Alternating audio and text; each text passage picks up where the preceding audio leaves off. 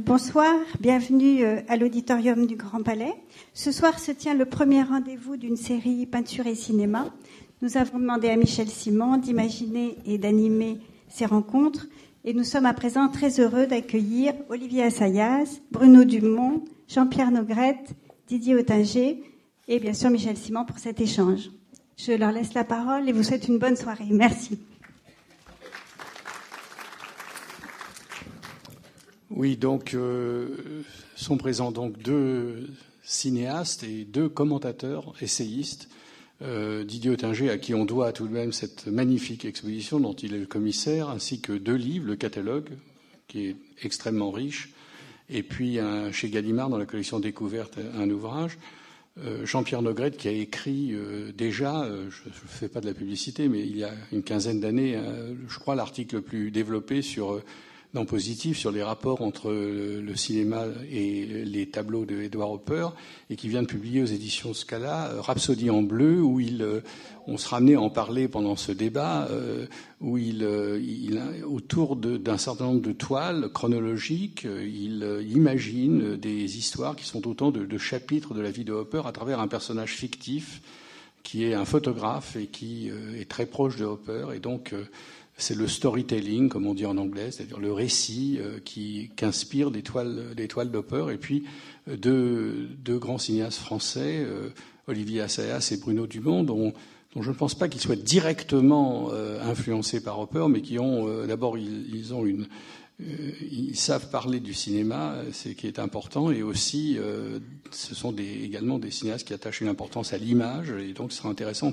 d'avoir leurs leur commentaires sur, euh, sur, les, sur les toiles de, de, Hopper dans leur rapport avec les films. Alors, euh, c'est en même temps un sujet euh, extrêmement euh, évident, si vous voulez, dans la mesure où je pense qu'il n'y a pas un peintre du XXe siècle qui euh, n'a pas été à ce point identifié à des, à des moments de film et à des cinéastes qui d'ailleurs lui ont rendu hommage. Wim Wenders était en tournage, il n'a pas pu venir ce soir. Peut-être qu'on verra un moment quelques minutes d'un entretien qu'il a donné en bonus au, documentaire de Dio Ottinger qui est paru chez Arte, aussi un documentaire très passionnant sur Hopper, avec euh, les rushs, pas les rushs, mais enfin oui, l'ensemble de l'entretien de Wim Wenders qui s'est revendiqué, a revendiqué depuis toujours, depuis euh, le début des années 70, l'importance qu'a eu Hopper et avec son euh, son chef opérateur Robbie Muller en particulier pour Paris, Texas et donc comme Knocking, euh, deux, deux, films de Wenders où l'influence est évidente, y compris évidemment en particulier dans les cadrages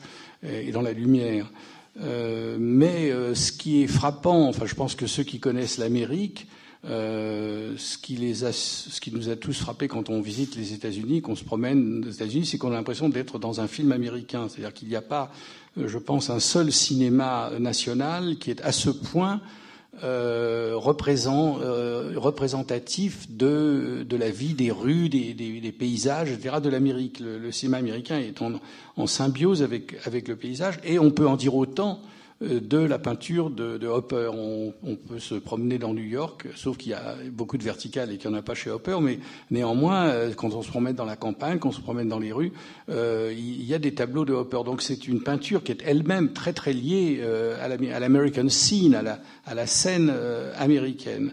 Donc je crois que ces, deux, caractéristiques, et du cinéma et de sa peinture, euh, expliquent que finalement, cinéma américain et peinture de Hopper se retrouvent confrontés avec les dangers peut-être de cette confrontation euh, que Didier Ottinger a. Alors c'est toujours le même problème, c'est l'œuf et la poule. Euh, qui est à l'origine Est-ce que c'est un tableau de Hopper qui a été influencé par le cinéma? Est-ce que le cinéma qui a été influencé par un tableau de Hopper? Mais en tout cas, on sait que Hopper, est, euh, il l'a dit lui-même quand il n'avait pas d'inspiration, puisqu'il ne peignait que trois ou quatre tableaux par an à partir de 1926, euh, il, il, se faisait une orgie de cinéma. Donc on sait en tout cas que Hopper était un passionné de cinéma, y compris jusqu'à des films comme À bout de souffle, par exemple, qu'il déclare avoir beaucoup admiré. Donc c'est c'est incontestable que il a vécu ce cinéma. C'est pas du tout arbitraire d'aller chercher euh, des influences possibles. Alors peut-être Didier Ottinger, vous pourriez euh, commencer peut-être sur parler de ce, de ce, rapport et en cas, en cas, ça pose problème et en cas c'est aussi fructueux. Oui, alors ça c'est une question qui revient régulièrement dans les, dans les débats organisés autour de l'œuvre de Hopper et lorsque l'exposition ou une partie d'entre elles était présentée avant Paris à, Madrid, le colloque portait précisément sur les relations entre Hopper et le cinéma. Et pendant deux jours, euh, des spécialistes euh, à peu près venus de tous les horizons ont démontré à quel point il y avait des similitudes frappantes entre certains films. Et là, euh, en allant très très loin dans l'anthologie du cinéma international, puisqu'on projetait, je me souviens, des, films de Ozu par exemple, avec des, cadrages, des, angles de, vue qui semblait proche de celle de Hopper. Euh, plus généralement, on parle du, film noir. Euh, moi, je suis très sceptique sur cette, euh, sur cette relation qui ferait du cinéma une source possible pour les tableaux de Hopper, pour plusieurs raisons. Hopper a toujours parlé plutôt du théâtre que du cinéma, réellement. Euh, lorsqu'on lui demandait quels étaient les, films qu'il préférait, il citait automatiquement euh, le All About Eve de, Mankiewicz et euh, Les Enfants du Paradis de Carnet. C'est-à-dire deux films qui précisément ne parlaient, bien sûr, pas tant du cinéma que du théâtre. Et je crois que le théâtre est plutôt la vraie source en termes de, en termes de représentation entre guillemets narrative euh, et aussi en termes de, mise en scène presque euh, plus influente chez Hopper que ne peut l'être le cinéma, je crois. Euh, les, films qui, intéressaient Hopper, c'est des films dont il saisissait plutôt un esprit, me semble-t-il. moi, si je devais, alors maintenant connaissant un peu mieux l'œuvre de Hopper, identifier une source possible, je pense vraiment que je citerai Jacques Tati. Euh, je crois que la relation de Tati avec la modernité, le coefficient d'ironie que Tati a su mettre dans euh, les, descriptions qu'il a faites de la société moderne, euh, s'apparente, me semble-t-il, tout à fait à ce qu'est l'esprit de Hopper, dont on sous-estime encore aujourd'hui, me semble-t-il, trop la dimension ironique, sarcastique, parfois même d'une ironie très, très, très acerbe, très acide. donc, je, voilà c'est plutôt pour moi du côté du, théâtre que, les choses se jouent. Pour une raison aussi, c'est que euh, Hopper, en tant que peintre, je pense, euh, et en tant que peintre moderne surtout, là aussi il ne faut pas oublier cette composante, euh, est quelqu'un qui a eu à cœur de, mettre en évidence les dispositifs euh, qui sont ceux, euh, alors c'est un peu un cliché à propos de la peinture moderne, euh, une sorte de, de, de, déconstruction, une sorte de mise à distance qui fait que, on, on, me semble-t-il encore une fois, mais vous connaissez bien mieux le cinéma que moi, euh, le théâtre serait un art de la, de la distanciation par nature, c'est-à-dire un art dans lequel on ne sombrerait jamais dans une forme d'illusion. Et comme Hopper n'est pas du tout un peintre réaliste, comme on tend trop rapidement à le dire, je pense que cette distanciation du théâtre l'intéresse davantage que euh, l'illusion parfaite, c'est-à-dire le réalisme qui serait, je crois encore une fois, associé au cinéma et à son évolution technologique.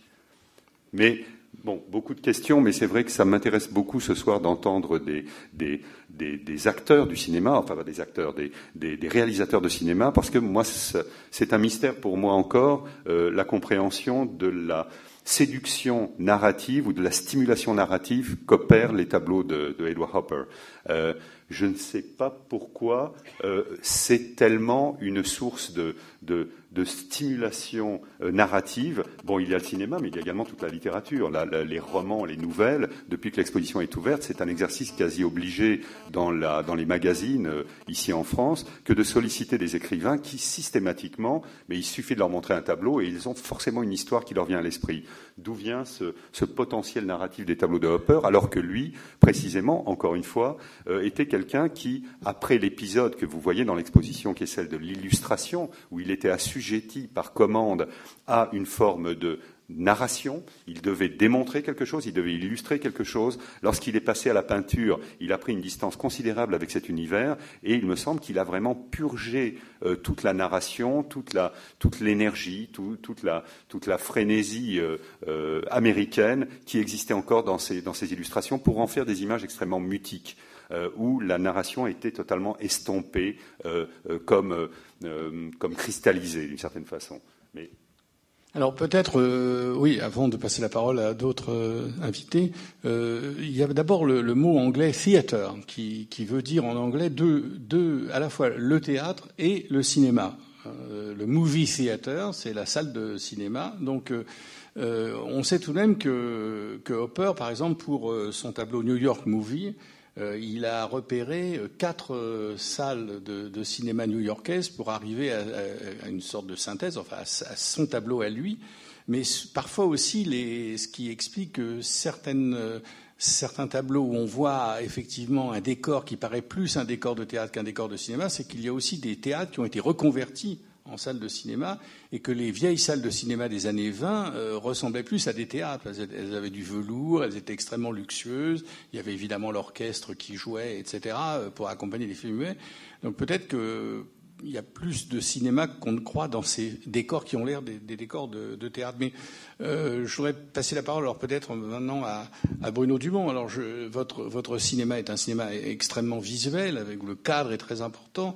Euh, je n'ai pas pensé du tout à Hopper en voyant vos films, j'ai pensé parfois à, certains tableaux, sans qu'il y ait vraiment des références précises. Et comme, comment vous voyez alors ce, cinéma, cette peinture de Hopper par rapport à votre, métier de euh, travail de cinéaste? Écoutez, moi, j'ai, vu cette exposition il y, a, deux jours et ça m'a vraiment euh, bouleversé. C'est-à-dire que je connaissais Hooper uniquement via euh, l'imagerie publicitaire qu'il pouvait y avoir. Et donc, j'ai, découvert un peintre véritable. Où je trouve très intéressant, c'est qu'il est très précisément, enfin, il naît quasiment au moment où le cinéma naît, donc il accompagne quand même le début du cinéma.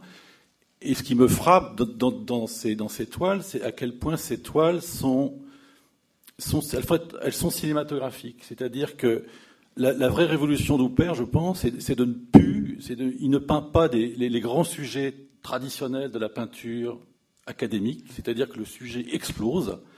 Il peint des anecdotes, c'est-à-dire il peint ce qu'on fait nous. Nous, quand on raconte une histoire, si, vous avait peint euh, l'agneau mystique de Van Oui, voilà. Je pense qu'il aurait peint l'agneau dans son étable, hein, si vous voulez. C'est-à-dire qu'il n'est pas à l'apogée du sujet, il n'est pas dans le climax, il est justement dans, le, dans, le, dans, la, dans la péripétie. C'est-à-dire ce que fait un cinéaste. Un cinéaste, ça raconte comment quelque chose devient, en quelque sorte. Et euh, c'est comme s'il prenait un, un rush et qu'on s'arrête sur une image, n'importe laquelle, et il en fait un tableau. C'est-à-dire il fait de quelque chose qui est secondaire, qui est anecdotique, le, cœur des choses. Et je trouve que c'est très cinématographique. C'est-à-dire que ce que nous on fait au cinéma, c'est justement, c'est de raconter une histoire. À la limite, c'est raconter l'agneau mystique. Et, le moment où l'agneau mystique est effectivement dans le tableau, bah c'est deux secondes en fait. Et le cinéma raconte tout ça. Donc, si vous voulez, je, pense que moi, ce qui m'a frappé en voyant ça, c'est à quel point il, il, est en train de montrer ce que le cinéma est en train de devenir, c'est-à-dire que c'est la naissance figurative du cinéma, ce qui est très intéressant, c'est de voir que Hopper ne va pas dans l'abstraction, c'est-à-dire qu'il refuse d'une certaine façon, je pense, la modernité, parce qu'en même temps, à la même époque, il y a quand même l'expressionnisme abstrait qui est là, et, Hopper n'y va pas. Donc il reste dans la figuration.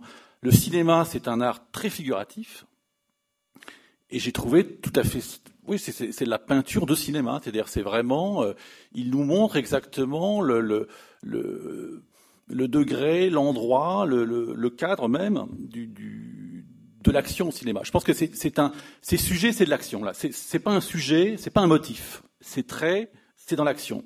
C'est des acteurs et qui sont dans un moment tout à fait, souvent totalement anecdotique.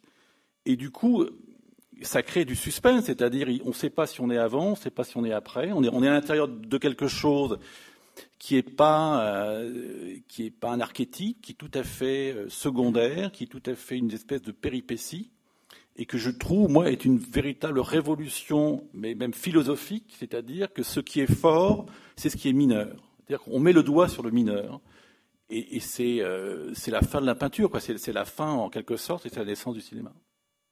Olivier Assayas, alors vous, vous êtes à la fois euh, cinéaste, vous avez été critique, vous êtes cinéphile, vous connaissez très bien le cinéma américain et vous connaissez aussi, vous avez parcouru l'Amérique. Alors quel est votre rapport à cette peinture? Ben, euh, Disons que moi je pense que, au fond, je suis d'accord avec tout ce qui a été dit jusqu'à présent. Euh, enfin, en le complétant, il, faudrait que je commence par dire à quel point moi j'ai toujours un malaise avec cette idée du rapport entre le cinéma et, et, la, peinture, parce que au fond, euh, euh, toutes les relations qu'on peut établir, elles ont à voir avec admettons la narration, enfin, on pourrait aussi bien relier euh, l'œuvre de Hopper au, romanesque, on pourrait la, relier à la poésie ou à la, à musique, et par exactement les mêmes voies, les mêmes chemins. ce qui et je suis, je suis aussi pas à l'aise avec cette manière de rapporter en fait la relation entre la peinture et le cinéma à la question du cadre la question du cadre au cinéma, elle est certes importante, mais elle est au fond pas déterminante, sauf chez certains cinéastes. Euh, mais euh, d'une certaine façon, euh, disons que, que, le fait que la composition d'un cadre soit picturale me semble une grosse illusion quant à la question du, rapport entre la création cinématographique et la création picturale, qui, suivent des chemins qui, sont, il, me semble, plus complexes que celui-là. Euh, ce qui me frappe dans, l'œuvre de, de, Hopper, au fond, et peut-être c'est une manière de revenir au cinéma, mais c'est en quoi elle est plutôt, euh, j'ai envie de dire, anti-cinématographique. C'est-à-dire d'abord, elle est, muette. On ne parle pas. Hein, il y a des tableaux où on parle. Dans les tableaux de Hopper, on ne parle pas. Il y a une présence extraordinaire du silence et d'une qualité de silence euh, magnifique. Euh, et il y a euh, surtout de l'immobilité. Hein, moi, ça m'a frappé, enfin, dans, l'exposition, qui est passionnante, y compris du point de vue de la façon dont elle est construite, dont elle est racontée, hein, euh, etc. À quel point, à un moment donné, on arrive en 1939 et il y a trois tableaux où ça essaye de bouger, ça bouge pas très bien. c'est peut-être les tableaux, à mon sens, les moins intéressants de Hopper, de la totalité de l'exposition, et on voit très vite comment, comment après avoir expérimenté le mouvement, il revient, il revient à l'immobilité et au silence et, au, vide qui sont son sujet. Euh, je ne sais pas ce, que, ça m'a inspiré, entre, entre, autres choses, c'est d'abord euh, à quel point peut-être s'il y avait quelque chose en commun entre le cinéma, enfin on parle du meilleur cinéma et de l'œuvre de, l'œuvre de Hopper, c'est plutôt l'invisible. C'est des films qui sont c'est des, tableaux qui sont habités par l'invisible, c'est-à-dire dans le sens où ce sont des personnages qui sont toujours, non pas tant en attente, mais en disponibilité, c'est-à-dire c'est des moments où les, personnages sont émerveillés, voient quelque chose, et puis il y a un moment où, on est à la fois dans ce que le peintre montre et dans l'espace intérieur des, personnages. Hein. C'est-à-dire qu'il y, y, a constamment, euh, c'est des êtres qui ont un espace intérieur. Euh, qui se, révèlent par leur disponibilité, hein, c'est-à-dire tout d'un coup euh, des gens qui arrivent en avance à un spectacle, qui sont assis, euh, qui sont assis, qui attendent euh, comme ça, le regard dans le vide, que, le spectacle commence, ce tableau magnifique avec ce, type d'une station d'essence, une station d'essence qui, est assis sur fauteuil et qui est perdu dans la contemplation de d'une freeway américaine. Et on, on, se dit à la fois il est happé par le paysage, il est happé par, euh, quelque chose de, magnifique de la modernité, et en même temps, il, y a cette beauté d'un homme seul au milieu de la nature et qui, est, plongé dans ses pensées. Et euh, donc, j'ai l'impression que, les, instantanés hein, que saisit euh, Hopper, et c'est frappant à quel point dans certains tableaux on a l'impression ça rappelle, ça renvoie quelquefois plutôt aux instantanés de la photographie. C'est comme ça, comme tout d'un coup, comme si ça saisit un personnage qui est en train de passer là par hasard, qui aurait pu être là, qui est là, qui aurait pu ne pas être là, et qui, ou, tout d'un coup, euh, un, immeuble et par une fenêtre, on voit une femme qui, qui, qui, qui est une silhouette qui tout d'un coup euh, devient euh, le, point focal du tableau, alors qu'elle aurait pu aussi bien ne pas être là. Enfin, il y a, y, y a une manière de disons, de saisir ces moments de, de disponibilité des êtres où il y a quelque chose de presque de métaphysique qui se produit, enfin où ils sont liés à la fois à l'architecture dans laquelle ils s'inscrivent, le paysage et le monde. Et, alors, donc du coup, ça donne des, des, tableaux qui sont à la fois extrêmement euh, construits, mais toujours un peu mis à distance, euh, et qui, mais qui font, donc qui donnent constamment le sentiment de s'inscrire dans un, dans, dans, un monde extrêmement vaste. Quoi. On sent les, c'est des tableaux où on sent euh, l'espace, quoi. Voilà, et, donc encore une fois, la, présence de l'invisible, la présence de l'invisible, quoi, de l'âme, je crois que c'est ça vraiment qui, qui, est. Et, alors, et puis, juste, pardon, j'ai l'impression de mettre en vrac une série d'idées, mais enfin, il y a quelque chose aussi qui peut-être renvoie au cinéma, enfin aux autres arts aussi, qui est la construction d'une œuvre. C'est-à-dire que aussi ce qui est magnifique quand on voit la rétrospective d'un grand artiste comme, comme, Hopper, c'est la façon dont on suit l'évolution de son travail. Et, et, alors, ce qui est passionnant dans l'exposition, euh, de, de, dans cette exposition aussi, c'est à quel point, alors par contre, euh, les, le système de référence sur lequel se construit l'œuvre de Hopper est extrêmement clairement exposé, comme, comme, comme ça l'est, rarement le cas. Et euh, disons que c'est vrai que quand on voit les, les, les, tableaux de Georges Bellows, quand on voit ceux de, ceux de Sickert, quand on voit euh, les, les euh, euh quand on voit les, les, tableaux de Vallotton, hein, etc., qui, qui, qui, renvoient à la peinture hollandaise, etc., euh, on, on, comprend très bien comment se construit le monde intérieur de, de, de, de, de Hopper. Et, et c'est vrai, enfin, ça donne le sentiment que ce sont euh, les, vraies clés. Et, les vraies clés, mais surtout, la clé, c'est aussi l'histoire. L'histoire d'un artiste, Hopper, dont le travail évolue et, se termine sur ce tableau bouleversant où ce personnage-là, euh, qu'on voit dans le tableau qui est au-dessus de nous, vient saluer euh, une, dernière fois. Jean-Pierre Nogrette, alors, euh, sur ces rapports que vous avez étudiés il y a longtemps, mais vous, vous avez repris maintenant, j'ai relu, avant de venir, j'ai relu cet article de, Positif, donc qui date de 95, où j'avais euh, essayé euh, d'explorer les rapports très compliqués en fait, et, je suis assez d'accord pour dire qu'ils sont un peu piégeux, hein, les rapports entre Hopper et le cinéma, mais c'est ce dont on parle ce soir, donc on est quand même bien obligé d'évoquer les rapports entre Hopper et cinéma.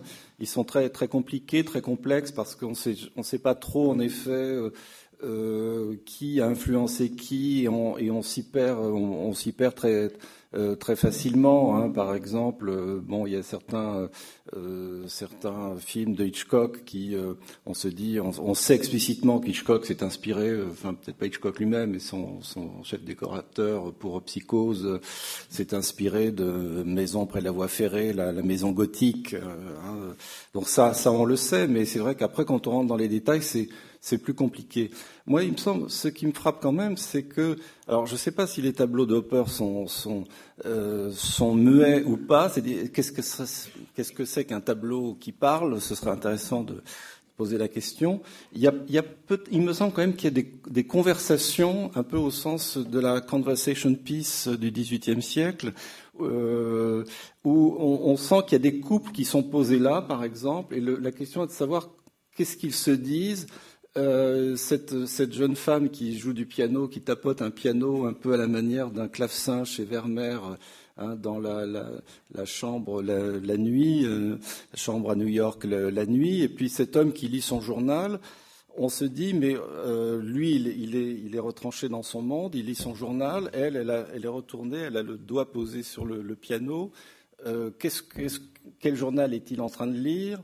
Euh, est-ce qu'ils se parlent ou pas? Et Il y a quand même des signes de conversation, au sens pas au sens d'échanger de, de, des mots, mais peut-être euh, d'échanger des, signes, voire même échanger des silences, on pourrait dire. Après tout, échanger, un silence, euh, être emmuré, comme on dit, dans son silence. Certains couples sont peut-être fonctionnent sur ce mode-là. Donc ça, c'est un, un point. Il me semble. Un deuxième point, c'est quand même, qu'on le veuille ou non, euh, Hopper nous met, à travers quand même certains cadres qui peuvent rappeler le, cinéma, en position euh, de spectateur. Hein. Si ce n'est, il y a beaucoup de tableaux de Hopper où on, a l'impression d'être soi-même happé par euh, une forme de cadrage qui nous met en position de spectateur. Euh, et la preuve en est que l'un des plus célèbres tableaux, justement, dont on a déjà parlé, hein, euh, cinéma, le fameux cinéma à New York, avec cette ouvreuse euh, pensive et visiblement blasée, elle ne regarde plus l'écran. Mmh. On a l'impression qu'elle connaît le film tellement par cœur qu'elle.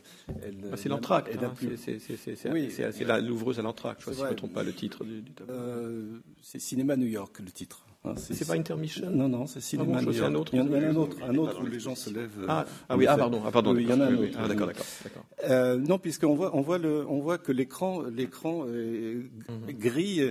Euh, et alors justement, ça rejoint ce que disait Didier Ottinger tout à l'heure. Il me semble, c'est que euh, le spectateur du tableau voit l'intérieur d'un cinéma à New York sur, le, sur lequel est euh, projeté un film. Mais le problème, c'est qu'on ne peut pas identifier le, le, film en question. Je crois que Wenders lui-même s'est demandé justement lui-même quel, quel, type de film est-ce qu'on voyait en 1939 à cette époque-là.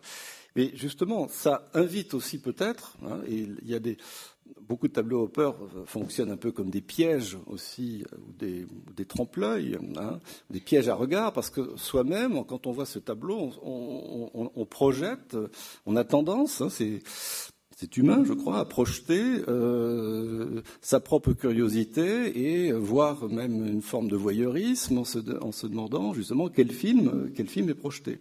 Ou bien, pour prendre un autre exemple que vous avez cité, je crois, cette, euh, euh, on sait que Hopper aimait beaucoup le métro aérien à New York et, que justement euh, il allait un peu en repérage lui-même pour trouver des scènes. Euh, c'est vrai que on est en position de voyeur face à une femme dont on ne voit que le dos, euh, la nuit dans une chambre euh, à New York et on se demande euh, qu'est-ce qu'elle peut bien faire à cette heure dans, sa chambre. Hein. De même, l'autre exemple frappant, c'est cette chambre d'hôtel où on voit cette jeune femme à demi vêtue qui est avec ses, ses bagages épars dans la chambre et elle lit quelque chose et on se dit mais pourquoi est-ce qu'elle lit Qu'est-ce qu'elle lit Est-ce que c'est un livre Est-ce que c'est une lettre? Longtemps, j'ai cru que c'était un livre, et quelqu'un m'a dit l'autre jour que c'était en fait une lettre. Une lettre, et, que, et que euh, la forme de son genou fait qu'on a de loin, on a tendance à croire que c'est que c'est un livre, euh, un annuaire de chemin de fer. Et beaucoup de critiques ont dit elle lit un annuaire de chemin de fer, et donc elle va bientôt prendre le train. vous voyez, on, est là à partir d'un détail, on, commence, qu'on le veuille ou non, à, à échafauder un, un, scénario qui, là aussi, euh, pourrait prendre forme euh, sous la forme d'un film. Et d'autant plus que euh, on sait comment travailler Hopper. Hopper faisait des, esquisses extrêmement précises pour ses tableaux, de telle sorte que certains tableaux, quand on voit la, on voit la séquence entre guillemets des esquisses, on voit les, bifurcations, on voit les, changements, les variantes hein, d'une esquisse à l'autre, et du même coup, on voit s'animer en quelque sorte une sorte de mini-séquence, comme par exemple pour euh, euh, bureau, euh, bureau la nuit, hein, où on sait pertinemment que la secrétaire dans des esquisses précédentes n'était pas, n'avait pas le visage tourné vers son, son patron, mais euh, c'était un peu le contraire, c'était le patron qui regardait la secrétaire. De même, pour Nighthawks, on sait aussi, va voir les esquisses, qu'il y a une évolution, de telle sorte que le tableau final qu'on voit aujourd'hui euh, est peut-être euh, la résultante hein, de d'esquisses préparatoires qui, là aussi, c'est très tentant, c'est un peu ce que j'ai fait dans mon livre, c'est d'essayer de se dire, bah, si on prend les esquisses euh, avant une sorte d'avant-tableau, hein, comme on parle d'un avant-texte en littérature, euh, on peut se dire tiens, mais finalement, il y a une petite histoire, une mini-histoire que Hopper a, euh, a voulu peut-être gommer dans la version finale, mais comme il était très méticuleux, qui gardait tous ses esquisses, et qu'ensuite, une fois le tableau fini, il y avait ces carnets dans lesquels il consignait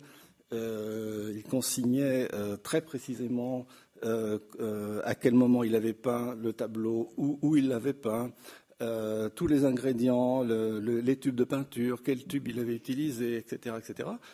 On a là aussi des, histoires après tableau, hein, ce qui fait que le tableau de Hopper qu'on voit dans cette magnifique exposition, en effet, aujourd'hui, ce tableau, il a une genèse hein, euh, qui, euh, qui le met en mouvement en quelque sorte, hein, et, d'où peut-être, hein, c'est une hypothèse, mais d'où peut-être euh, les liens entre Hopper et le cinéma, pas forcément d'un point de vue euh, purement d'influence qui influençait l'un ou l'autre, mais aussi tout simplement dans la technique de composition, dans l'accouchement de l'œuvre, qui fait par exemple penser euh, aussi à la manière dont Hitchcock concevait ses films, qui, qui on le sait, euh, faisaient l'objet de dessins préparatoires, storyboards, storyboards extrêmement précis. On sait que Hitchcock euh, avait cette technique euh, proche euh, un peu de la bande dessinée, enfin, euh, telle sorte que toutes les scènes étaient repérées,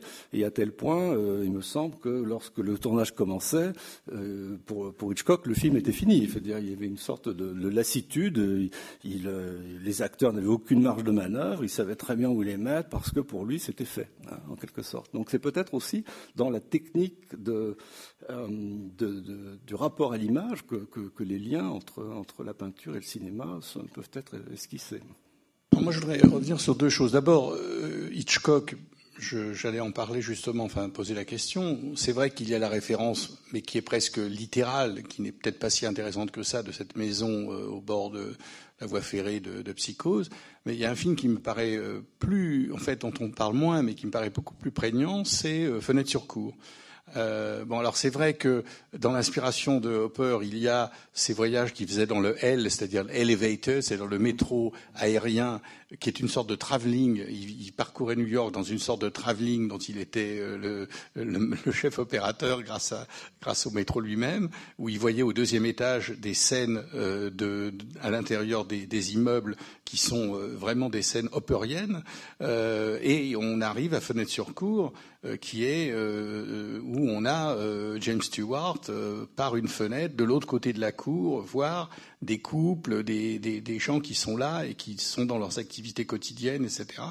Euh, est-ce qu'il n'y a pas là une, une influence Et alors la deuxième question que je poserais, c'est ce fameux essai de, de Freud sur Das Unheimlich, c'est-à-dire euh, traduit, c'est intraduisible. C'est le ce qui n'est pas familier, euh, ce qu'on a traduit en français par l'inquiétante étrangeté, c'est-à-dire se retrouver dans un lieu qu'on croit d'un seul coup, on a l'impression d'être déjà venu là alors qu'on n'y a jamais été, mais ce sentiment de trouble qu'un film, alors qui n'est pas opérien euh, au stricto sensu, comme peuvent l'être des plans de, de Wenders ou, même peut-être certains plans d'Hitchcock, mais qui est Shining, euh, où il y a euh, le thème de la solitude, le thème d'un de, du, décor hanté. Il y, a, il y a ce côté un peu fantastique. Alors, qu'est-ce que vous avez à dire sur ces deux propositions que je, que je fais là? Didier Tinger, vous avez. Sur les questions, de, encore une fois, des relations avec les, grandes figures du cinéma. Non, non, mais sur l'inquiétante étrangeté, sur euh, ce que vous... Oui, non, mais sur l'inquiétante étrangeté, je, l'évoque dans, un des essais du, catalogue en disant, au fond, euh, le génie de Hitchcock, c'était précisément euh, d'avoir compris cette inquiétante étrangeté dans ce qu'elle a de plus fondamental. de Hopper ou de Hitchcock? Euh, de Hitchcock, oui. interprétant. Interprétant, oui. Pourquoi? Parce que euh, ça renvoie au texte de Freud, donc de 1919, le, le Unheimlich, euh, où Freud se dit comment traduire cette notion littéralement intraduisible en français. Et il suggère une traduction qui est celle de la maison hantée. Il dit au fond, c'est ça. On pourrait dire maison hantée. Et là, il y, a une sorte de génie de, Hitchcock ou de son chef opérateur, décorateur, je ne sais pas, mais qui fait précisément de cette maison, qui lui restitue le fantôme qui lui manquait parce qu'il y a là une intuition absolument fondamentale, et je crois qu'elle traverse absolument toute l'œuvre de Hopper, qui est une œuvre littéralement hantée. Hantée par un état de la civilisation américaine perdu, par une culture européenne euh, qui se dissout, par euh, euh, toute une série de références, par ce Paris dont le souvenir l'a ébloui pendant des années, etc. Cette œuvre est littéralement hantée. Juste deux commentaires par rapport à, ce qui a été dit sur le, le réel. Le réel capté chez Hopper, qui serait le, le, point finalement de contact absolu avec l'univers cinématographique ou l'imaginaire cinématographique. Le réel chez Hopper, je crois que c'est quelque chose dont il faut se méfier. Euh, il n'y a pas d'a priori de captation du réel. Dans ce sens, Hopper est absolument tout sauf un réaliste. Ce qui nous fascine, c'est qu'il a cette intuition, là encore une fois, lui, ayant fait l'expérience de la culture française, l'ayant parfaitement assimilé, qu'il est dans un contexte américain où tout ce monde de la transcendance, qui est celui de la, mythologie, qui est celui de la peinture religieuse, qui est celui du sujet euh, noble, euh, euh, d'une façon générale, n'est plus possible, n'est plus pensable dans la réalité américaine. Et le, travail de Hopper, c'est celui que fait ou qu'on fait, et ça c'est une intuition qui m'est apparue récemment en voyant l'exposition une fois de plus, dans ce tableau que vous avez évoqué, Gas, où on voit ce personnage seul euh, dans, un, environnement entre chien et loup, la nuit tombe. Euh, je crois au fond que ce tableau, il est capital maintenant. C'est presque une clé, une clé absolue qui ouvre tout, l'univers opérien. Euh, c'est lié au symbole même qui est celui de la station-service. Vous vous souvenez, c'est mobile. Mhm. Et Qu'est-ce que c'est que cette histoire de mobile? C'est le, euh, symbole euh, le plus abouti, la forme la plus aboutie dans l'histoire de la communication et de l'advertising américain. C'est le génie américain d'un d'un publicitaire qui un jour s'est dit, au fond, euh, je vais utiliser ce symbole parce qu'il exprime la réalité américaine. Qu'est-ce que c'est? C'est la transposition ou l'affaissement d'un symbole qui appartient à la mythologie européenne, c'est celle de Pégase. Euh, Pégase, donc le cheval ailé, qui est envoyé par les dieux pour euh, donner aux muses en tapant, vous savez, le, en tapant le sol un beau jour, il fait jaillir une source à laquelle vont s'abreuver toutes les muses, c'est-à-dire toute la création poétique, musique, peinture, etc.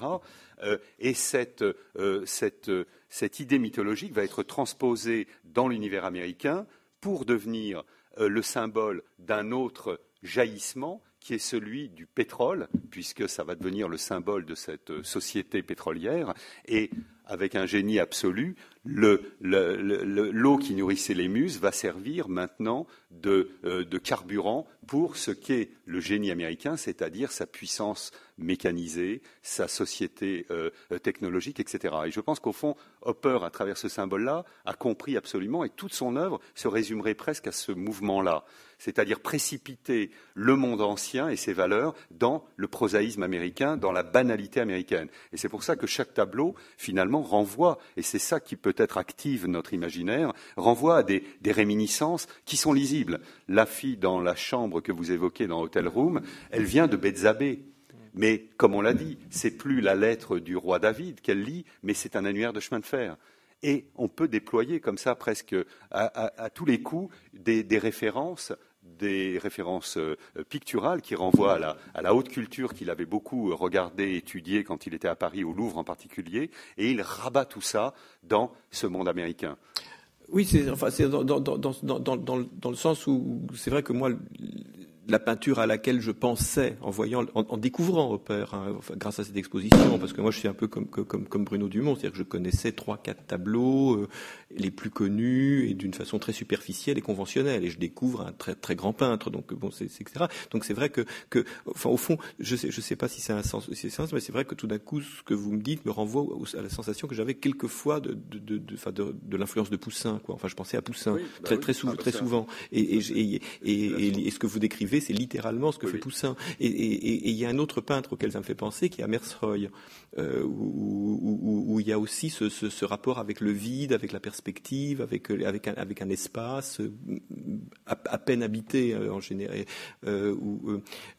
et alors, bah, mais par contre, au fond, ce qui c'est-à-dire que donc j'essayais de repenser à ce que vous disiez euh, sur, euh, sur, le, sur le réel, où effectivement, euh, bien, sûr, Hopper n'est pas un réaliste, mais au fond, quel, quel, quel, artiste serait, serait, réaliste? C'est-à-dire qu'au fond, il y a une chose au fond, au, au milieu, qui est, qui, est, qui est le réel, enfin quel que soit le nom qu'on lui donne, et puis autour il y a la perception des êtres, quoi, et la perception des artistes. Donc j'ai envie de dire que, que, euh, comme, comme médiation, hein, donc je dirais, il y a le réel au milieu, et puis autour il y a, le, cinéma euh, ou la peinture euh, ou la littérature en tant que, que manifestation de la subjectivité, de la perception humaine, et, et donc que, que, que, ensuite des, des, des, artistes qui sont synchrones de la même réalité, enfin du même monde à la même époque, au fond ressentent les mêmes choses et qu'ils aient besoin de les exprimer j'ai envie de dire que c'est dans l'ordre des choses. Euh, euh, quand c'est vrai, moi aussi, quand, quand, quand, quand, Michel vous, vous mentionniez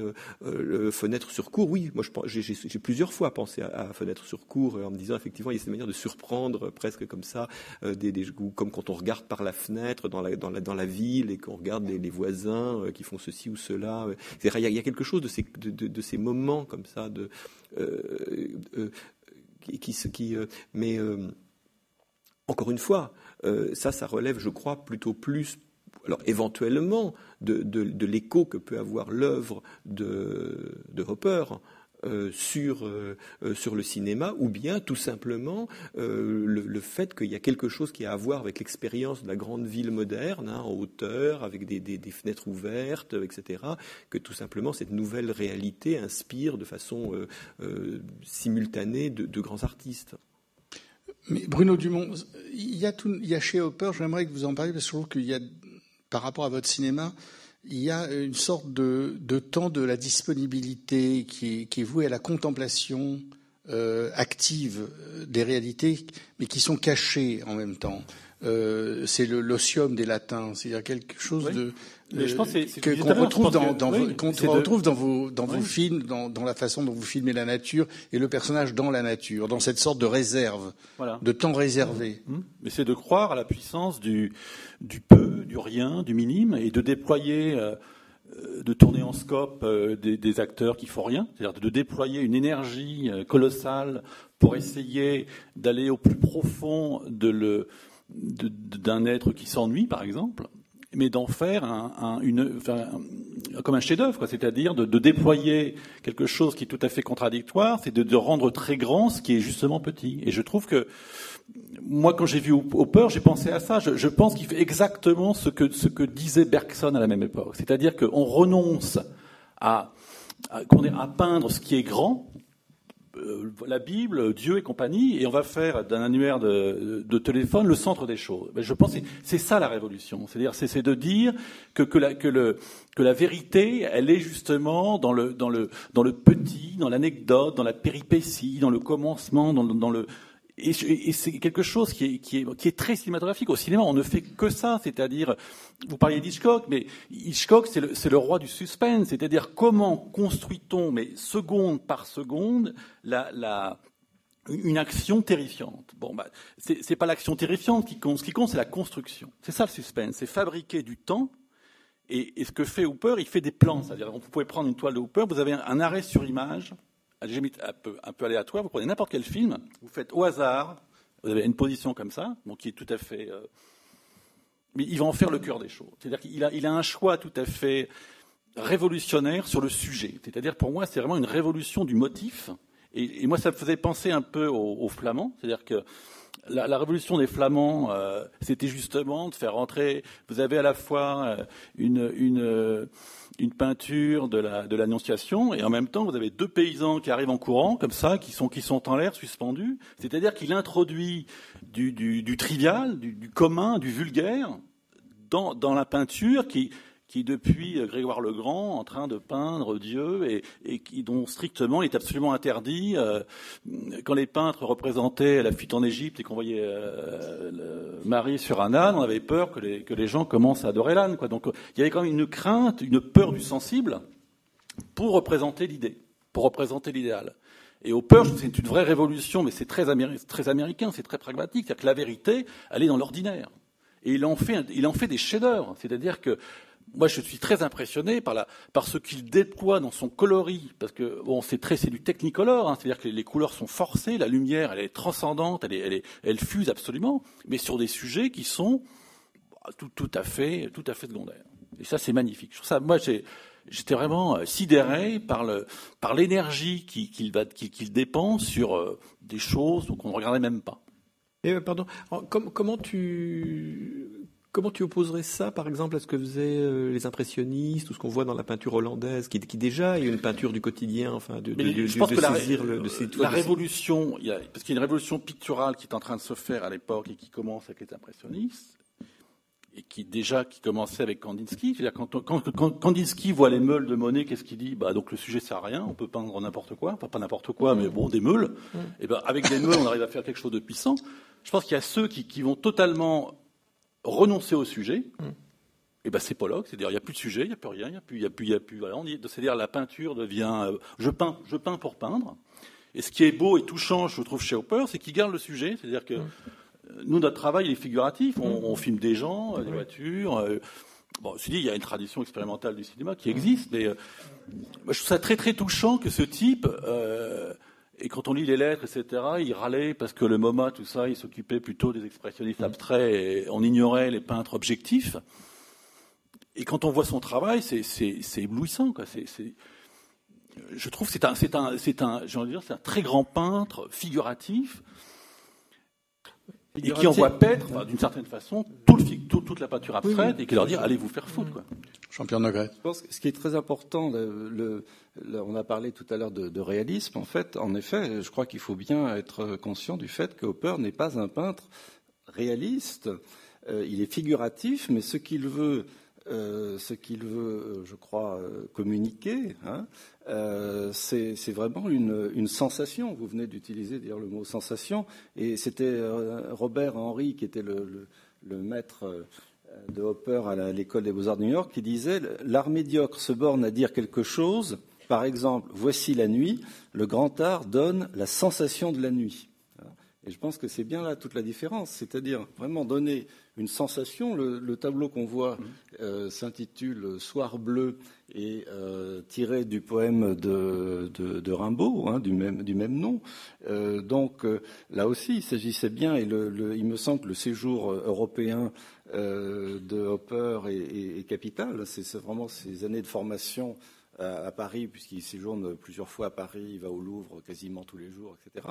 Et euh, là, je crois qu'il découvre là aussi les impressionnistes, c'est très important, c'était très formateur pour lui. Il disait lui-même, hein, vers la fin de sa vie, il disait Je crois bien que je suis toujours un impressionniste. Hein, et, je pense qu'il faut le prendre, il faut le prendre presque au pied de la lettre. C'est-à-dire, euh, tous les, on a parlé des, des, tableaux représentant des, des théâtres, euh, et des, fausses d'orchestre, etc., jusque même euh, striptease. Hein, si on prend le, fameux tableau striptease, où ou euh, qui est quand même très très osé, etc. Bon, mais on voit une, si on regarde bien le premier plan, on voit une fosse d'orchestre et ça c'est du c'est du Degas. Hein. En fait, il, il, tire probablement de de, de, de Degas. Donc, ce que j'ai voulu faire dans mon livre, d'ailleurs, c'est un peu c'est un jeu sur sur ces questions-là. C'est-à-dire que c'est des questions essentielles. C'est-à-dire que euh, on, a tendance à euh, on a tendance à l'associer à des mouvements qui en fait euh, renvoient en réalité à des influences qui sont profondes. On a parlé de, aussi de la peinture hollandaise. Euh, il admirait euh, des gens comme Vermeer, par exemple, et d'où d'où cet effet quand même assez prodigieux de certains tableaux typiquement américains. En, effet, c'est la scène américaine, dans ce qu'elle a apparemment de, de plus, de plus banal, voire prosaïque, mais en fait, c'est retravaillé par par Vermeer, Rembrandt, les impressionnistes, etc. Ce qui, ce qui crée la sensation. Il me semble que c'est ça ce qui fait le, l'effet euh, aussi euh, euh, unheimlich, comme vous disiez tout à l'heure, c'est peut-être cette sorte de torsion entre un décor américain, des, un café la, nuit, des, dames dans un restaurant, l'automate, etc. Et puis, un, en effet très figuratif, mais en même temps un, travail sur, le, sur la couleur et, et aussi, il me semble, euh, sur la musique, dont on parle assez peu à propos de Hopper, on parle toujours en effet de Hopper et du cinéma, euh, pas assez sans doute de Hopper et le théâtre, mais pas assez non plus, je crois, d'Hopper et la musique. Euh, il me semble qu'il y, y, a des rythmes, il y a toute une palette, et là aussi, dans, dans mon livre, j'ai pris comme titre Rhapsodie en bleu aussi, pour tirer un peu Hopper vers la musique un tableau d'Hopper qui s'appelle Summertime. Euh, après tout, c'est aussi le titre d'un morceau de Gershwin. Et je, crois qu'il y a du rythme, il y a du tempo, y compris dans, les, scènes, euh, dans les scènes urbaines. Hein. et, là aussi, ça, il me semble qu'Hopper était quelqu'un qui, euh, qui était, euh, comment dire, très, très au fait des autres arts. Hein. Alors, ça inclut le cinéma, mais il n'y a pas que le cinéma, justement. Il y a aussi le théâtre, la musique, etc. C'est, ce qui fait aussi cette, cette fascination.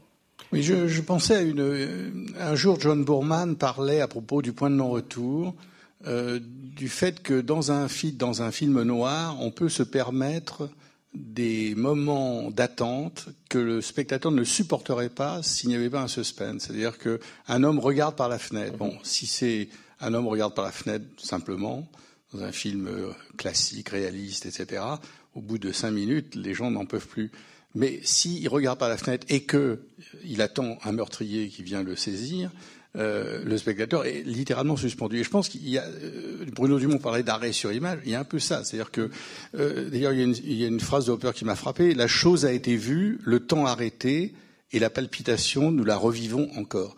Donc cette idée du temps suspendu, euh, que on retrouve dans, dans un, vraiment un grand, nombre, un grand nombre de toiles. Il y a, il y a, il y a ce, c'est juste après que quelque chose se soit passé ou juste avant que quelque chose se passe. Et, et comme dit Vander, si on revenait dix minutes plus tard, on se demanderait qu'est-ce qui s'est passé dans ces dix minutes entre-temps. Mais enfin, je, je, pensais à ce que, ce que disait euh, Bruno, et au fond, je trouve que ça met vraiment le doigt sur, je crois que la, vraie, enfin, à, mon sens, euh, le, cœur de ce dont on, parle, qui est en, effet la question de la figuration. C'est-à-dire que qu'est-ce qui, qu'est-ce qui fait que des cinéastes sont attirés par Hopper, d'ailleurs plutôt que l'inverse euh, C'est le fait qu'il y a chez Hopper cette question d'abord de la, de, la, de la, représentation, de la figuration, où il y a des, des, où il se passe quelque chose entre les êtres, et il y a une richesse, il y a une, la, profondeur, la qualité de ce qui se passe entre les personnages de, de, de, Hopper est, est, rare. Enfin, c'est quelque chose qui a très peu d'exemples dans la peinture du XXe siècle, à, mon, à, mon, sens, que, et que euh, donc il y a une sorte de conjonction chez Hopper de la modernité au, plein sens du terme et et, et de la problématique de la figuration qu'à travers Hopper, euh, il me semble que bon, les cinéastes qui sont au présent, on va dire, peuvent dialoguer avec quelque chose qui a à voir, y compris avec l'histoire de la peinture. Et où c'est par là que la peinture continue euh, à avoir quelque chose à leur dire qui a à voir avec son histoire euh, par rapport au cinéma qui serait un art jeune. Je me souviens que le, grand peintre classique Charles Lebrun disait que que que le peintre doit choisir l'instant le plus fécond au niveau du temps, de l'espace et de l'action. Ce qui est amusant chez, chez Hooper, c'est qu'il choisit pas le bon. C'est-à-dire quand on voit, par exemple, la, station-service, le, pompiste, il est caché, derrière, il est pas très bien, pas très bien devant. Et à la limite, on pourrait dire qu'il est, il est pas, au bon moment. Donc, et le fait de choisir un moment justement tout à fait décalé, et en déployant, en faisant un cadre magnifique, des couleurs magnifiques, je trouve que ça induit nécessairement un questionnement mais très important sur le qu'est-ce que c'est, qu'est-ce que ça veut dire, moi spectateur, etc. Puisqu'il ne me parle plus du fond, le fond est anecdotique, donc de quoi me parle-t-il? Donc mystère, donc suspense, donc de quoi s'agit-il? Donc toutes les questions qu'on est en train de se poser, et c'est le mystère, il n'y a, a, pas de réponse, il n'y a pas de sujet. Pour moi, c'est ça. Vous parliez de Tati, je pense que c'est là où il y a une ironie, je pense, et que mm-hmm. voilà, le, le pompiste, il va le mettre derrière. Le... Je crois qu'il aimait mon oncle d'ailleurs. Ah, bien sûr. J'imagine. Hein. Euh, Didier Oettinger, oui. Oui. Euh, ce que vous dites est, est, oui, est, me paraît juste par rapport à la, à la, source, qui est la source philosophique majeure pour Hopper, qui est euh, Ralph Waldo Emerson, oui. qui est le philosophe précisément qui exalte la banalité, Absolument. qui exalte le commun, etc. Euh, moi, je voudrais à nouveau creuser un peu l'écart entre Hopper et le cinéma pour vous provoquer, euh, en attirant votre attention sur la défiance manifestée par Hopper à travers ses représentations à l'endroit précisément de tout ce qui ressemble à des formes de spectacularisation, etc. Notez bien que tous ces personnages dans les théâtres ou dans les cinémas se détournent systématiquement de la scène. Euh, notez aussi que euh, pour un art qui euh, a 24 images par seconde, Hopper, lui, il a fait 100 tableaux c'est-à-dire rien du tout. Il y a une rétention qui ne peut pas être autre que programmatique et qui est au fond l'expression de sa grande suspicion, de sa grande méfiance à l'égard précisément des images, de la construction fictive du monde, etc. D'où le dernier tableau qui vient là encore de façon très très ironique euh, signifier, vous voyez, tout ce que j'ai fait, au fond, c'était du bidon. Mmh. C'était une, une, construction totalement fictive. D'où aussi tous les rapprochements qui ont été opérés entre Hopper et le mythe de la caverne, la grande suspicion. Euh, donc tout ça fait partie de, de, de cet univers. Et, oui, mais c'est aussi pour ça que, que, que, je, que, je, pense que justement, euh, Hopper, il a à voir avec plutôt la modernité cinématographique qu'avec le cinéma classique hollywoodien. On va, disons qu'il y a plus, il y a plus de, de, de circuits. Ça, ça dialogue oui. plus avec Robert Bresson, oui. avec Dreyer, Antonioni, avec Antonioni, oui, évidemment, euh, qu'avec quoi que ce soit d'autre, ou avec effectivement des deux cinéastes parfaitement synchrones d'Antonioni dans ce rapport à la fois entre l'histoire et la modernité, qui sont euh, de fait Tati et Ozu. Hein, le, le, le, dernier, le dernier oui. Tati, vous l'avez rappelé, ça parle à peu près de la par même chose. Son, sa, sa, date de naissance, Hopper a été le contemporain de la, presque de la naissance et du développement du cinéma. C'est-à-dire qu'il l'a vu, dans les premiers films qu'il a vus, c'était vraiment l'équivalent, vous le savez, vous, historien du cinéma, de ces distractions, de ces spectacles. Euh, donc, il, a gardé, d'une certaine façon, l'idée que le cinéma était une forme, entre guillemets, de peut-être de d'oubli de soi à laquelle il va réagir par précisément l'immobilité, la réflexion, etc. Et là, je reviens à ce que vous avez dit au début euh, de la discussion, qui est aussi un point absolument capital à mon avis, c'est l'attitude dans laquelle sont présentés les personnages peints par Hopper, qui ne sont pas du tout accablés par la solitude, mais qui, à un moment donné, je le disais, sont saisis dans un moment qui peut être traduit peut-être par le vocable de Satori ou mm. par le, vocable de, la réminiscence proustienne. Ils sont là. Et, ça aussi, c'est une expérience qui est très bien décrite par ces lecteurs, par ces lectures de, chevet que sont, et une nouvelle fois Emerson ou même Thoreau. Mhm. C'est-à-dire euh, Thoreau qui a beaucoup insisté, lui, sur ce moment très privilégié qui est celui qui succède au sommeil, où on est pris par une conscience qui vous remet en phase avec le cosmos, etc. Enfin, on connaît bah, je pense, j'ai un point quand même de, un peu de désaccord avec vous il me semble que vous raisonnez uniquement en termes de ce que Hopper aimait ou n'aimait pas, de la position de Hopper. Bon, c'est très bien. Euh, mais je pense qu'on ne peut pas faire l'économie de ce qui me semble quand même l'essentiel, c'est-à-dire comment est-ce que nous, aujourd'hui, nous percevons Hopper. Il faudrait se placer aussi un petit peu du côté du spectateur, hein, du, spectateur qui arrive là aujourd'hui, en 2012, avec quand même derrière lui toute l'histoire du cinéma, euh, comme disait Michel Simon tout à l'heure, c'est vrai que euh, ce qui compte, c'est pas de savoir si, euh, au fond, en tout cas, ce qui compte moins à, mes yeux, c'est pas de savoir si Hopper avait vu Fenêtre sur cour ou si c'est l'inverse, etc. Mais ce qui compte, il me semble, c'est c'est ce que le spectateur d'aujourd'hui, voyant Fenêtre sur cour, se dit c'est du Hopper. Et il a, il a pas tort, il ne va pas aller rechercher forcément euh, la biographie de Hopper pour savoir si, etc.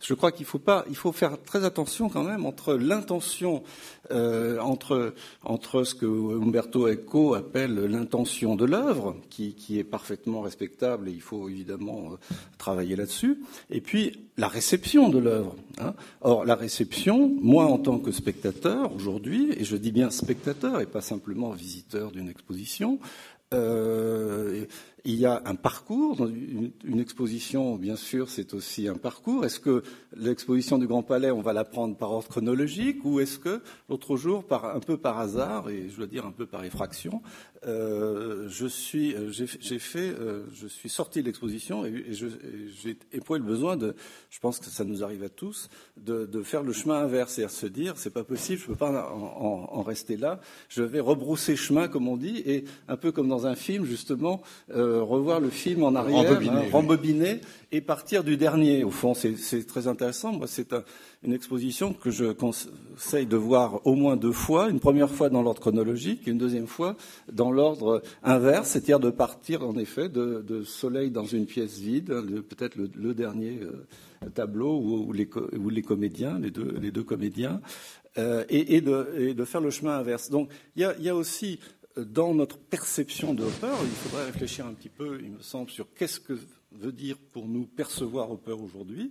Euh, je veux dire, on le perçoit euh, sans doute pas euh, aujourd'hui comme on pouvait le percevoir en 1930, en 1950, en 1960, où, où évidemment, évidemment, on le perçoit aussi avec notre bagage culturel et dans, nos bagages, il y a aussi quand même toute l'histoire, une partie de l'histoire du cinéma qui fait que, après tout, on est euh, parfaitement. Moi je, moi, je crois qu'il ne faut pas s'interdire, il ne faut pas qu'il y ait de censure dans notre perception actuelle de Hopper.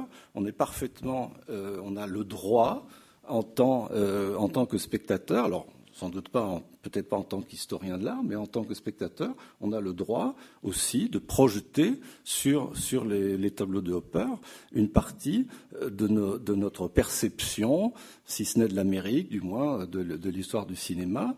Et euh, je dois dire que euh, c'est sans aucune honte, ni vergogne, ni censure que j'ai que j'ai repris une partie du scénario de Fenêtre sur cours dans, dans mon livre sur Hopper. Je pense qu'il va beaucoup plus loin que Hitchcock, tout ça. Je pense qu'il il nous dit quelque chose des, il nous dit que l'ordinaire est extraordinaire. Moi, je suis sorti de là, je veux dire, c'est moderne comme tout, quoi. Il, met le doigt sur le, sur le petit, sur le détail, sur le, le, chose tout à fait, tout à fait minime, et il nous dit c'est le cœur des choses. Moi, il me, il me dit, je suis le cœur des choses. Il me dit que l'individu est au cœur de tout, et c'en est fini du classicisme, de Dieu, Hitchcock, c'est vieux, hein, je veux dire. Parce que même les citations d'Hitchcock, c'est littéral, quoi. C'est la mm-hmm. maison, il prend la maison, il fait la maison. Bon, je pense que c'est plus intéressant. Je pense qu'Antonioni est plus, est, plus dans, le, dans, le, mm. dans le mouvement de Dooper, c'est-à-dire d'aller, labourer euh, des scènes secondaires, tertiaires, où il se passe quasiment rien, mais c'est filmé, euh, c'est Antonioni qui filme. C'est, c'est d'une puissance qui, qui, qui révèle la puissance du détail. Et la vérité, elle est dans le détail, justement. La vérité, c'est, nous, c'est tout à chacun, c'est, pas quelqu'un, c'est pas, c'est pas David, quoi. C'est fini, tout ça. Et ce monde-là est terminé, quoi. Antonioni, d'ailleurs, Antonioni, il est entre, euh, entre Hopper et Chirico, parce que euh, par Ferrare, par sa ville natale, c'est le paysage métaphysique. Enfin, bon, ça c'est un autre sujet. Enfin, disons, le, disons que quand même, Hopper et la peinture. Le, comment, comment, disons que disons que néanmoins cette espèce de, centre, de, de, centralité du sujet triomphant euh, dans, dans, dans, la dans la peinture, c'est quand même parti depuis longtemps. Enfin, quand quand quand quand quand, quand Hopper ah, commence à peindre, ça revient. Hein. Ah bah aujourd'hui ça revient parce qu'on est dans une époque comme ça. Ah, ça, hélas, mais mais mais, mais, mais euh, non, mais ce que je ce que je voulais dire, c'était que euh, il y a aussi, enfin, faut pas pour, pour, pour vous répondre sur le sur la façon dont on perçoit Hopper aujourd'hui. Je pense que c'est quand même le propre des, des grands artistes à un moment donné de, de, voir quelque chose que les autres ne voient pas, et une fois qu'ils l'ont révélé, on peut plus on peut plus y échapper. C'est-à-dire que d'une certaine façon, après Hopper, on ne regarde pas la ville américaine de la même manière, et même d'une certaine façon, on regarde pas le monde. Et, mais enfin, on pourrait en dire autant de Tati, enfin, ou de ou d'Antonioni, pour citer des noms qu'on qu'on a qu'on a évoqués. Euh, on, se retrouve dans des situations, on dit tiens c'est du Tati, de la même manière qu'on se retrouve dans des situations, on dit tiens c'est du Hopper, et on dit souvent, et, et c'est et, et c'est quand même la euh, comment dire la façon dont Oscar Wilde disait plaisamment mm. qu'il n'y a jamais eu autant de brouillard sur la Tamise que depuis les impressionnistes. Hein, ce qui fait que c'est vrai qu'on on a tendance à voir euh, mm. dans une ville américaine, on, se dit, euh, on est dans, du Hopper. Il y a aussi cette, ce sentiment, vous parliez d'inquiétante étrangeté tout à l'heure, mais l'inquiétante étrangeté vient aussi du fait que, en tant que alors cette fois-ci non plus spectateur, mais en tant que, par exemple, touriste, tout simplement, euh, on se, on se dit, face à un, immeuble de, briques rouges... J'ai déjà vu ça quelque part. À Manhattan, on, se, on se, dit, on se dit euh, et là c'est aussi une question d'inquiétante étrangeté, puisqu'on on a le sentiment à la fois de, du familier, parce qu'on a tendance à reconnaître euh, du Hopper, et, en même temps, euh, c'est inquiétant puisque, puisque on a l'impression étrange d'être dans, dans, un tableau. C'est une expérience d'ailleurs que Freud décrit aussi un peu dans. Oui, c'est autant l'étrange inquiétude que l'inquiétante étrangeté. Alors on va, on va voir six tableaux euh, qui racontent. Alors on a déjà vu euh, Soir bleu. On peut peut-être regarder les, les, six tableaux à la suite et puis demander en particulier à nos amis cinéastes le storytelling dans cette. Ah, pas si vite, pas si vite, ah, s'il vous plaît. Voilà. Quel movie New York Movie. Ça, c'est New York Movie. New York Movie, oui. Pardon, mais ça ressemble à un théâtre. Mais c'est parce que c'est vrai que les salles de cinéma étaient, le théâtre était reconverti en salle de, de cinéma. Pardon. Ça, c'est Automate, qui est traduit par cafétéria, c'est ça? Mais en fait, c'est pas c'est pas une c'est l'automate. Bah, c'est assez juste. Hein, C'est-à-dire, ce sont des ce sont des plats. Euh, moi, j'ai connu ça à New York dans les années 60. Il y en avait encore. C'est-à-dire que c'était, les gens entraient dans des restaurants, surtout à, à, 11 heures du soir, il n'y avait plus du tout de serveur, il y avait plus de serveur et on se servait en mettant une pièce d'argent, de monnaie et on ouvrait une, il y avait, c'était un peu comme les prostituées à, à Amsterdam. C'était des plats qui étaient sous vitre. On mettait de l'argent, on ouvrait et on servait en plat. Voilà. C'était l'automate. Euh, mais ça n'existe plus maintenant. Bon, ça, c'est le Office at Night. Office at Night, oui. Bureau la nuit. Bureau la nuit. sais pas vous, cinéaste, moi je, je, parle toujours de Marny à propos de ce tableau. oui. Bah, disons que, en tout cas, ce, ce tableau, ce tableau-là, euh, il renvoie à une dimension dont on ne s'est pas beaucoup parlé, mais enfin, qui est la présence de, de l'érotisme, hein, quand même, chez, chez, chez, de, de, la, de, la, tension sexuelle. Quand, quand, quand, quand, quand, ça y est, on va dire que ça existe très fortement. Euh. Alors, qui a été, oui, voilà. Donc ça, Night Hawk, je crois, parce qu'on n'en a pas parlé, parce que c'est pas le sujet de cette soirée, mais c'est, je crois qu'il a été très marqué par la nouvelle d'Hemingway, euh, Les Tueurs. Les tueurs, oui. Et il a écrit d'ailleurs une lettre pour féliciter Scribners, je crois qu'il avait publié, en publié 1927. cette, cette nouvelle. Et puis il y a aussi une autre nouvelle de, de Hemingway qui, qui peut-être résumerait aussi l'esthétique. C'est un endroit propre et bien éclairé, Tout à fait. euh, qui, qui est très euh, opérien comme titre. À propos du, courrier qu'il adresse donc au rédacteur en chef du magazine qui publie la, nouvelle d'Hemingway, il dit enfin une littérature qui est débarrassée du sentimentalisme sirupeux. C'est pour ça, je reviens à ce que vous disiez tout à l'heure. Euh, Le problème avec Hopper, c'est un peu de le nettoyer de tous les stéréotypes qui ont fini par s'agréger autour de sa peinture. Euh, on n'arrive pas, hélas, avec un œil neuf devant Hopper, euh, l'œil sauvage du spectateur. C'est difficile, d'autant plus qu'il y a eu Justement. et depuis, disons, les années 40, le déploiement de toute une exégèse particulièrement sirupeuse, particulièrement sen- sentimentaliste et sirupeuse. Ça a commencé avec André Breton, qui a assimilé Hopper donc à De Chirico, et à partir de là, la critique américaine s'est engouffrée dans la brèche et a fait de lui le peintre de la mélancolie, etc., à l'instar de De Chirico. Et ça a été renforcé à partir de 47 avec un article d'un certain Tyler, qui pour la première fois em- emploie le terme d'aliénation dans un, dans un article. Et à partir de là, c'était fini. Hopper Parker, est Tyler, devenu. Parker Tyler, qui est un grand critique Oui, de cinéma, absolument. qui a beaucoup écrit, beaucoup écrit sur la peinture et, et sur le cinéma. Alors, qu'est-ce que ça ces, ces différents tableaux qu'on a vus, comme, au point de vue du storytelling, qu'est-ce que Moi, ça moi, je- moi, oui, oui, moi, j'ai envie. De, je- non, ce qui est, ce qui est, ce qui est tout d'un coup, enfin, ce que ça, ce que, ce que ça, ce que ça m'évoque et qui est, qui est quand même quelque chose qui est très présent dans le de Hopper. D'abord, c'est il y a une différence profonde entre les tableaux euh, où il s'agit du couple et des, des tableaux où il ne s'agit pas du couple. C'est-à-dire dans le sens, le, le, dans, dans les, dans les tableaux où il s'agit du couple, en général, euh, il y a assez peu de, de, de désir. Il y en a, il y en a un qui est pas celui que, que vous, que vous avez choisi sur le couple, mais enfin qui est, qui est du même ordre. Hein. Euh, C'est ce couple saisi par la fenêtre. Lui il lit le journal. Il pourrait aussi bien lire les cours de la bourse, tandis que sa femme pianote. Enfin, on va dire au pire sens du terme. Elle était là, Et- elle et- était là. et- oui, qui était là. Non, non, mais je veux ce que je veux dire, et ça, ça, ça m'en rappelle un autre qui est encore plus, ter- qui, enfin, qui, qui, qui est encore plus terrible, je- on va dire, qui est celui du couple avec le chien, euh, où il y a, où il y a le, où il y a le, où il y a le chien qui, qui lui, Cap Cod qui- Evening. Code. quoi, pardon, le Cap qui- Cod Evening. voilà, Evening. voilà, où, où, où qui, qui, qui, qui, qui, qui, un tableau absolument ex- extraordinaire, où, où le chien a vu quelque chose qui doit être sans doute un animal qui a bougé dans les fourrés, enfin en tout cas il est intéressé par quelque chose d'extérieur et de très matériel, et euh, il y a euh, ce couple qui qui, arrive pas à se regarder, qui est juste capable de regarder ce, chi- ce, ce, ce chien, euh, et c'est le soir, et le, soir est marqué par le, le bleuissement en fait des, arbres euh, hein, qui, occupent là le, quart euh, euh, le, quart haut euh, gauche du tableau. Et donc, euh, ces, couples qui n'ont rien à se dire, comme d'ailleurs celui-là qui est d'une autre nature, mais enfin qui qui qui, qui etc., sont opposés à ceux où il y a quelque chose qui pourrait se produire, comme le comme le le, tab- le tableau évidemment du, du, du dans le bureau la nuit dans le bureau la nuit, ou euh, ceux où effectivement il y a dans un hôtel une femme en attente qui a reçu une lettre de quelqu'un dont Et il ne vient pas. qui, de quelqu'un oui qui ne vient vient pas, enfin qui a- pourrait venir. Elle Enfin, a en posé cas, ses elle- elle- valises, on- il lui dit, ben non, elle- je ne peux pas te rejoindre. oui, mais elle est néanmoins déterminée par le désir. Elle est déterminée par le- le- le- l'envie que quelque chose se produise. Euh, donc, je, trouve qu'il y, a- déjà, il y a déjà cette, question-là que, enfin, cette série de tableaux met, en lumière. Et puis, il y a, quelque chose que je, je sais pas qui, m'a traversé l'esprit en regardant le, le, le- le- le tableau de la femme seule hein, dans le euh, dans le diner là, enfin dans l'automate, je sais pas comment ça s'appelle, euh, où, il y a, un truc qui est, au, fond, c'est très difficile de pas la voir comme un personnage sorti de la peinture impressionniste. Et dans la peinture impressionniste, elle serait au milieu d'une foule. Et là, elle est aux États-Unis, elle est ailleurs, elle est transplantée, elle est seule.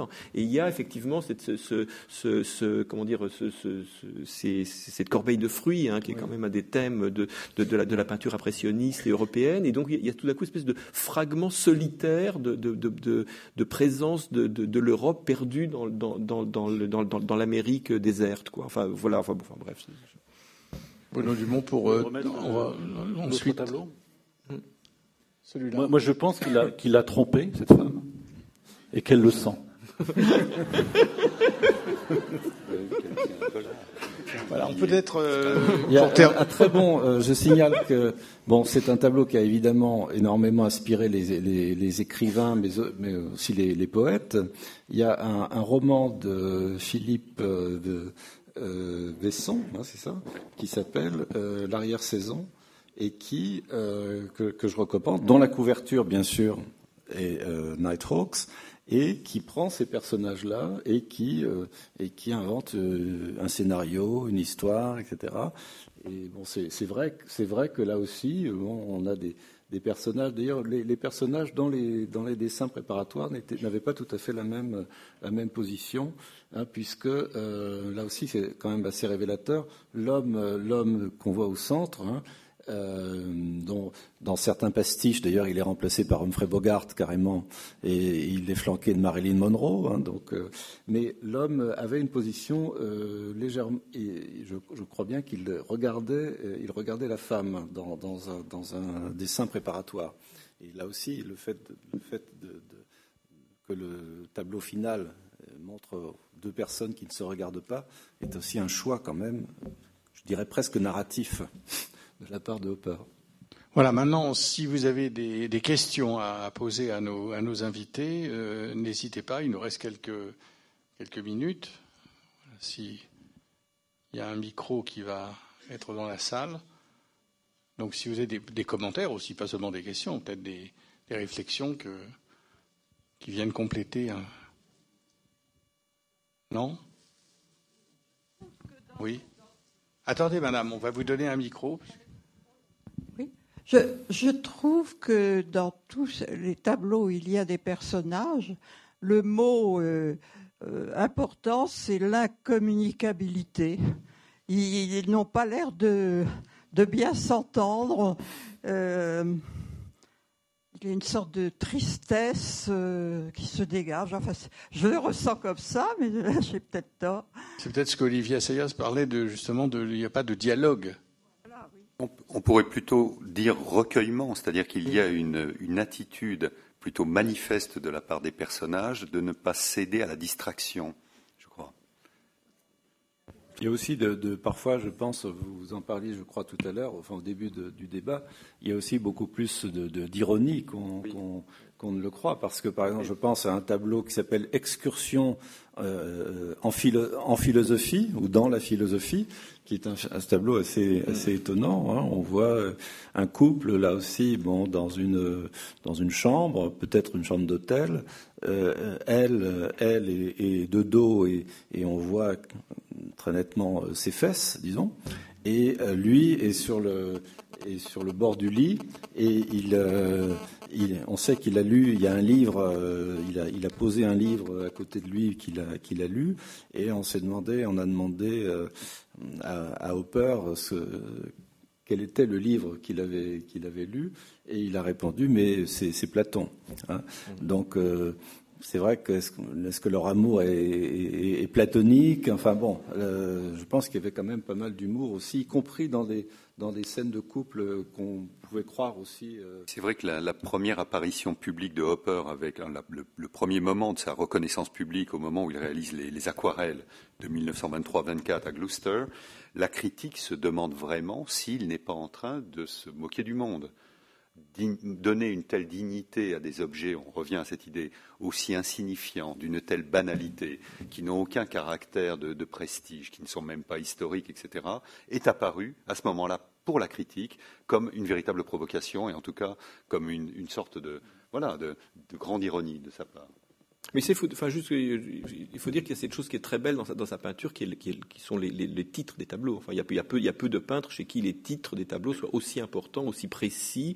Euh, je veux dire, Nighthawk, ça s'appellerait pas Nighthawk, ça serait un autre tableau. Oui, mais vous avez noté qu'il y a mmh. deux catégories de titres. Ça aussi, je le vois de plus en plus. Mmh. Il y a les titres purement descriptifs, 5 p.m., euh, Saturday Night, oui, et oui. puis des titres qui sont complexes. Et dès qu'ils sont complexes, on peut être certain qu'il y a là une réminiscence voilée et qui renvoie à un grand tableau. Celui-là, j'ai tout de suite pensé qu'il renvoyait à Night Watch, au, oui. au, à la ronde de nuit de Rembrandt, qu'il signale en 1910 à sa mère comme étant le plus beau tableau du monde. Donc un tableau qui a dû le marquer très profondément et durablement. Je suis très d'accord sur la question des titres. Euh, moi, je pense que certains, certains titres, justement, euh, décalés, voire euh, ironiques, euh, peuvent faire, faire, penser à, à Magritte. Ah, Je oui. pense que euh, si on prend les vacances de Hegel, de, de, de Magritte, par exemple, on retrouve trop des, stratégies de nomination qui sont.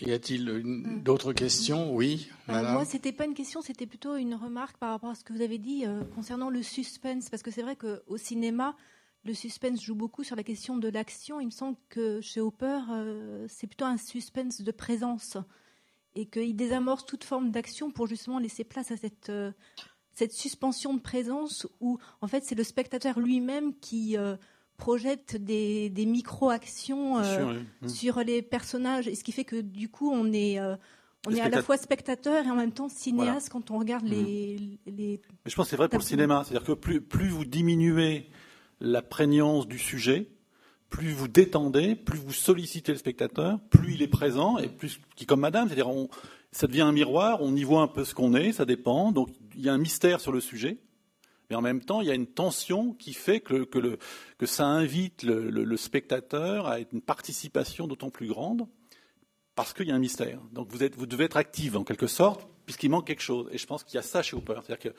voyez bien, on se pose des questions, qu'est-ce que ça veut dire? Madame voit ceci, monsieur voit cela. Et ça, je trouve ça très bien. C'est-à-dire que chacun peut... Euh, et le cinéma, c'est ça, le, cinéma, c'est, un, un, lieu de projection de soi absolument extraordinaire.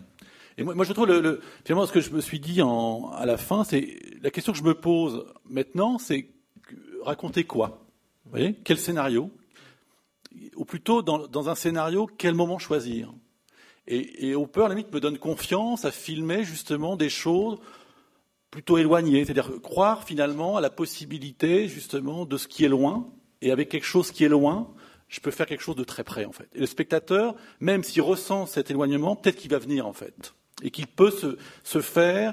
On peut sortir des grands sujets, voilà ça. On peut sortir du lourd, si vous voulez, et aller chercher dans l'anecdote ce que fait Hopper, et Hopper nous dit l'anecdote est puissante. La vérité, elle est dans l'anecdote. Allez-y, allez-y, allez-y. Oui, ce mais ce qu'il dit aussi, c'est que il y a quelque chose qui est dans l'ambiguïté des choses, que la vérité est dans l'ambiguïté, et, au fond, et, ça, c'est ce que ce ce tu dis, qui est au fond presque la définition de ce qui est l'art et ce qui l'oppose, ce qui l'oppose au non-art, euh, qui est justement ce dialogue, le, fait que le, spectateur est obligé de compléter l'œuvre, c'est-à-dire ou en tout cas de faire un chemin à l'intérieur de l'œuvre pour, la, pour, la, révéler. C'est plus un lieu de dévotion. Mmh. Quand on regarde l'agneau mystique, bon, d'accord, c'est l'agneau mystique, mm. il n'y a pas grand-chose à faire, sinon que de se recueillir. Comme dit Madame, quand on regarde un tableau de Hooper, mm. je veux dire, on se pose des questions, on ne sait pas. Et du coup, je, trouve que ça considère le spectateur, ça le met à une place qui est tout à fait enrichissante. Mais, ça, mais c'est le sujet. Enfin, il y a quelque chose aussi qui, a, qui, qui, fait partie du sujet de, de, Hopper, parce que c'est vrai que c'est passionnant à quel point, au fond, les personnages sont dans cette situation, y compris de fascination, dans laquelle se trouve le spectateur du tableau. Enfin, le, quand, quand, on regarde un tableau, on est dans ce regard d'absorption par une, une question, une, de, enfin, de la beauté ou autre chose, qui, qui, qui, qui nous aspire. Et de la même manière, les personnages de Hopper, ils sont aspirés par quelque chose. Donc au fond, il y a, quelque chose d'intime qui se joue là entre le, entre le spectateur de Hopper et le tableau de Hopper. Oui, c'est ce qui fait la différence avec le cinéma. Je trouve, je trouve qu'il est très difficile de méditer un film parce que c'est voilà, une toile, c'est plus facile, c'est une image arrêtée. Donc mm. on peut se pencher dessus comme mm. vous. Vous prenez du temps, mm. allez faire ça sur un film c'est très très difficile parce qu'il y, y, a tellement de moments, il y a tellement de temps, ça, descend, ça va à tous les côtés. Et je pense qu'on n'est même pas encore armé à bien penser le cinéma. Je trouve, moi, je suis beaucoup plus nourri à, lire des, ouvrages de peinture que des ouvrages de cinéma. Je trouve que le cinéma, on est, on est au début, quoi. Bien sûr. Parce que c'est très difficile de, de, de, de, penser un film d'une heure trente, quoi. C'est énorme. D'autres questions ou d'autres euh, oui, j'ai une question pour les, hommes de cinéma.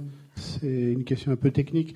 Euh, je suis très frappé par la, présence très forte de la lumière dans chacun de ces tableaux. Quelquefois très variée. Quand c'est des scènes de nuit, il y a des lumières très crues. Quand c'est des scènes de jour, un peu moins. Mais elle est toujours extrêmement importante, extrêmement présente. Est-ce que vous vous ressentez, et comment vous le ressentez, la participation de la lumière à ce qui est raconté?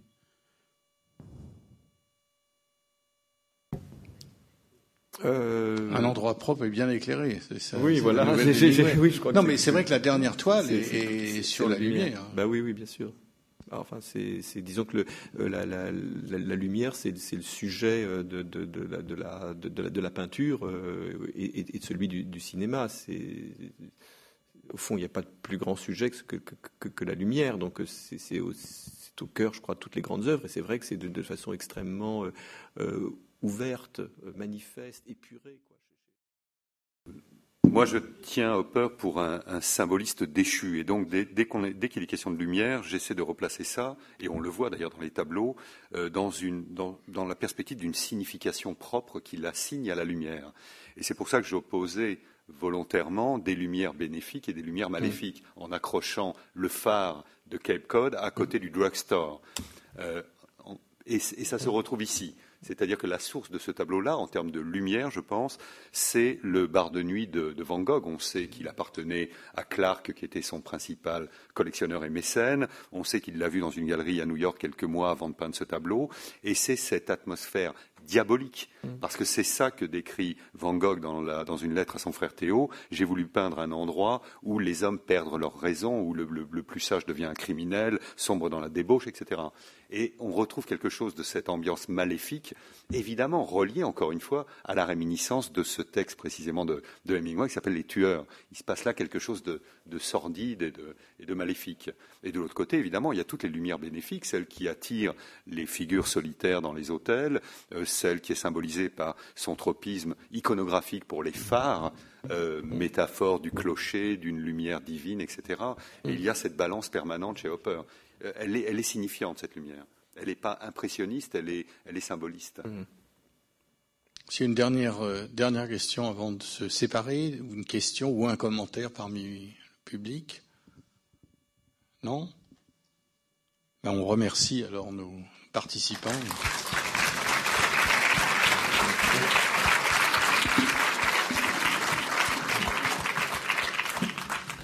Merci beaucoup.